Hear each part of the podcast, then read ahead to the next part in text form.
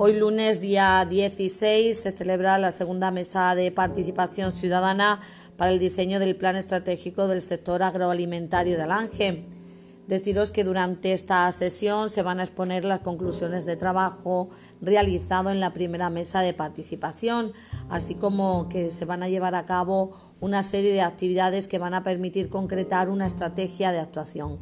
Las conclusiones de la sesión se van a centrar en los siguientes apartados se va a elaborar un listado de las principales estrategias sobre las que convendría centrar los esfuerzos, cómo llevarlas a cabo, identificación de las principales líneas de acción,